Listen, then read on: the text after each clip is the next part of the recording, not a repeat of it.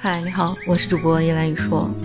我前两天跟我们的小伙伴说，自打学了医之后呢，就天天跟这些屎尿屁打交道。因为很多人找你是一种常见病来去做一个咨询嘛，但是最多的其实就是我们的便便的问题。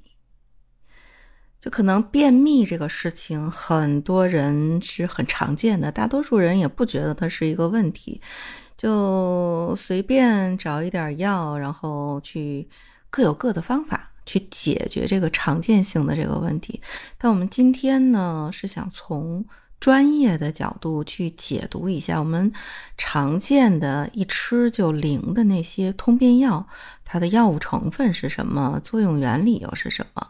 而且它使用的注意事项和不合理使用的危害又是什么。那么第一个出场的呢，就是日本的小粉丸儿，这简直就是一个网红的产品啊！好像几年前在网络上是大火，都说日本的通便药疗效很好，所以当时很多新冠之前会求着自己的朋友去日本带货呀。好多的患者反馈说，这个小粉丸的通便效果确实很好。哦，我这儿不是这个托儿啊，这只是一个事实哈，大家都赞不绝口，一吃就灵。但是问题就在于它的依赖性，你不吃大便就下不来。而且呢，这个里边还有一个很大的隐藏性的问题，就是大家总认为进口的药物天然好像带了一种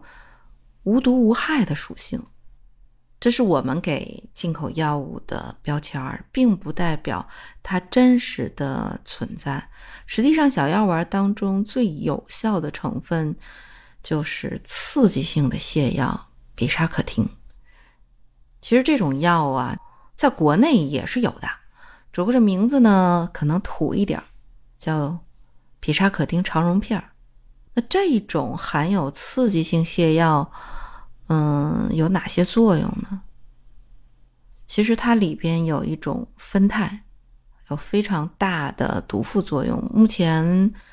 临床上其实已经都淘汰了，但是蒽醌类的药物目前还是在用的。可能这有点太术语了，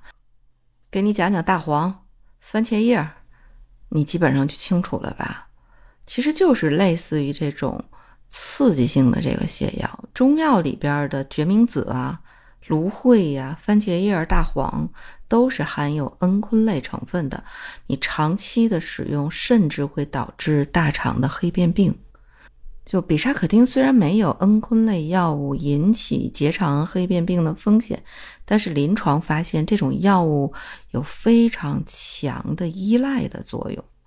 所以，长期依赖性的服用这种药物，可能导致不可逆的肠神经损伤。你就是说，你时间长了，你会让你的肠道的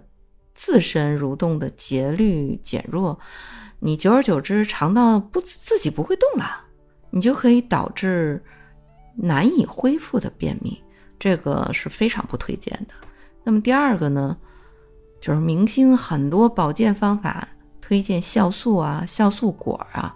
尤其是便秘的，这个用酵素或者是食用跟酵素有关的产品、保健品，大家都觉得很安全呢。因为早期的酵素食品的制作方法是一种或者多种谷物、水果、蔬菜等等等等作为原料，然后经过加糖、密封、自然发酵到一定时间做成的。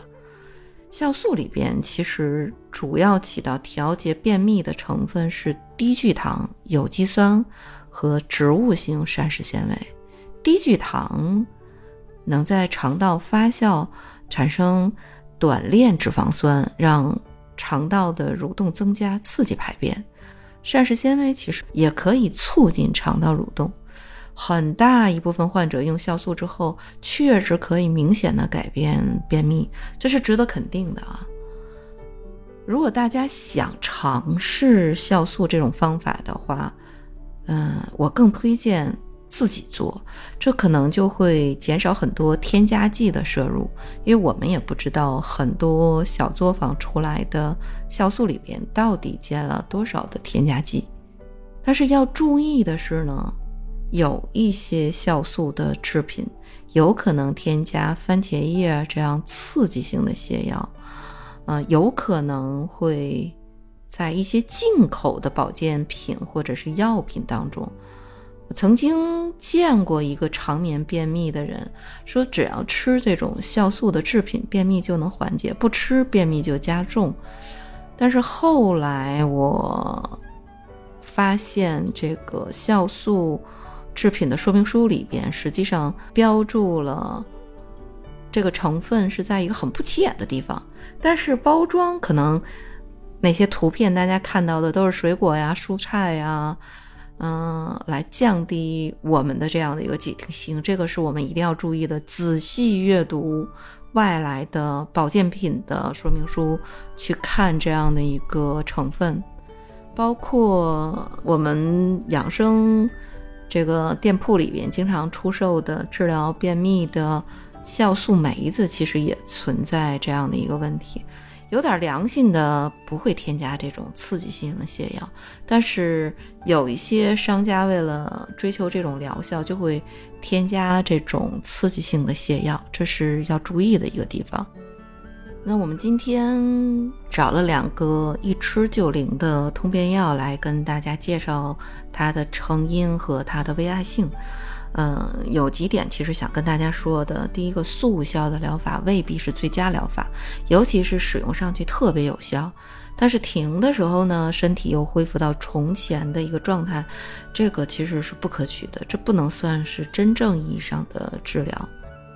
然后第二个呢，虽然恩醌类的药物可能会引起肠道黑变病，但并不能就磨灭了有一些中药的临床的。这样的一个效果，比如说对成分复杂的天然药物，尤其是草药，我们应当抱有包容的态度，合理的使用，因为导致肠道黑变病是长期大量的使用恩醌类药物造成的一个结果。还有呢，再次强调，